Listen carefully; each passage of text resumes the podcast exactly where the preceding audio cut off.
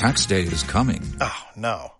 But if you sign up for Robinhood Gold's IRA with a 3% match, you can get up to $195 for the 2023 tax year. Oh, yeah. Sign up at Robinhood.com slash boost by tax day to get the biggest contribution match on the market. Subscription fees apply. Investing involves risk. 3% match requires gold for one year from first match. Must keep IRA for five years. Robinhood Financial LLC member SIPC.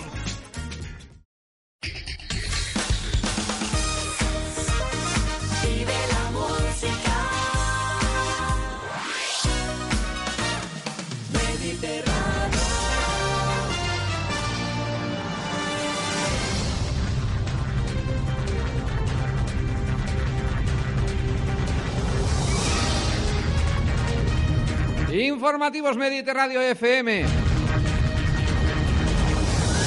La destrucción de empleo en la banca se encamina ya a los 95.000 despidos, los excesos del sector en los años de bonanza, una política monetaria fatal para el negocio y el cambio de paradigma derivado de la digitalización se ha traducido en despidos masivos en el sector de la banca. Las entidades que operan en España han despedido desde el estallido de la crisis más de 89.500 empleados.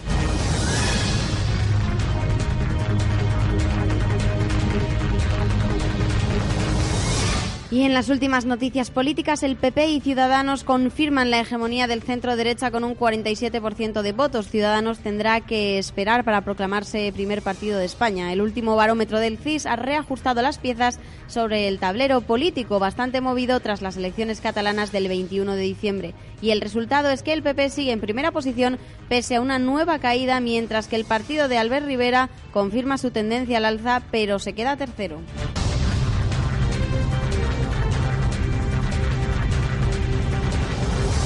Y la noticia internacional que mantiene en vilo a todo el mundo, la caída histórica del Dow Jones mantiene en alerta a los mercados internacionales. La euforia que venía arrastrando los mercados estadounidenses desde la llegada de Donald Trump a la Casa Blanca se ha enfriado definitivamente tras registrarse ayer el Dow Jones, en el Dow Jones su, caída, su mayor caída desde 2011, la cual viene precedida de una semana a la baja. Este desplome mantiene la alerta a las principales plazas de Asia que han padecido retrocesos en los últimos días y de Europa.